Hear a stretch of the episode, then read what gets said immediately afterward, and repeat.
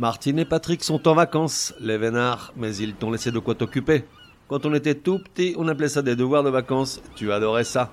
Cet été, on fait des fautes mais on soigne, rediffuse des comprimés que t'aurais pas bien compris. Pour réviser avachi sur tes serviettes pchit citron. Pour que ça rentre. Allez, bonnes vacances à toi aussi, rentrée des classes dans quelques semaines. Comprimé numéro 21. L'accord du participe passé ou de l'adjectif avec le pronom on, on, sans faute, tu feras. Alors, le pronom on est une belle saleté dans son genre, dans le sens où il indique une pluralité en désaccord total avec le verbe qui suit, puisque celui-ci s'accorde invariablement au singulier, concrètement à la troisième personne. Et qu'en est-il du participe passé ou de l'adjectif qui suit le verbe? Singulier ou pluriel Ça dépend, bien entendu. Et ça dépend de quoi? En gros de notre connaissance du référent. Et le référent c'est quoi? Le référent est ce à quoi se réfère le pronom on, on, de cas.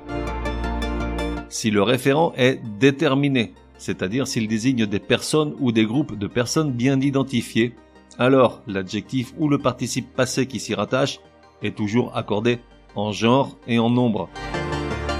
En revanche, si le référent désigne une personne ou un ensemble de personnes dont on ignore l'identité, un peu à la manière de quelqu'un, quiconque ou tout le monde, alors dans ce cas, le participe passé ou l'adjectif qui se rapporte au pronom on est un variable, c'est-à-dire au masculin et au singulier, puisqu'on ignore d'ordinaire le sexe et le nombre de personnes que le pronom on représente.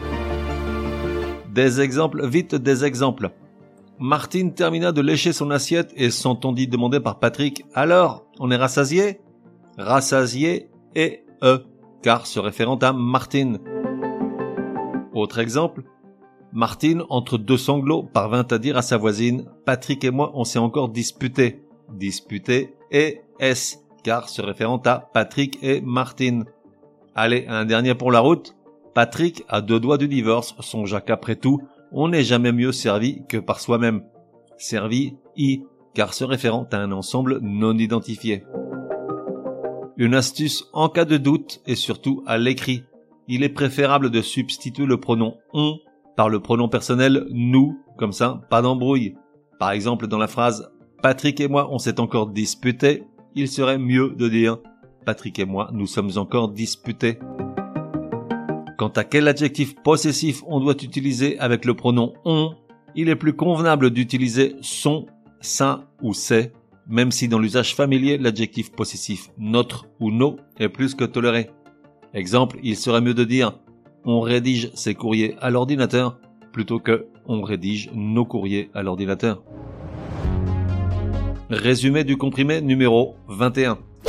Pour que ça rentre, Comment accorder le participe passé ou l'adjectif avec le pronom on, on, singulier ou pluriel Si on se réfère à des personnes ou des groupes de personnes bien identifiés, alors l'adjectif ou le participe passé qui s'y rattache est toujours accordé en genre et en nombre.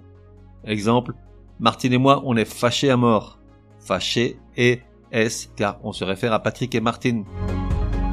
Au contraire, si on désigne une personne ou un ensemble de personnes dont on ignore l'identité, alors le participe passé ou l'adjectif est invariable, masculin singulier. Exemple, en France, on est sujet à la flagellation. Sujet E T. On fait des fautes, mais on soigne. Te donne rendez-vous demain pour un nouveau comprimé super fastoche. N'oublie pas de t'abonner au podcast pour ne laisser passer aucun comprimé. Et si tu es de bonne humeur, merci de laisser un chouette commentaire. Certaines applis de podcast le permettent.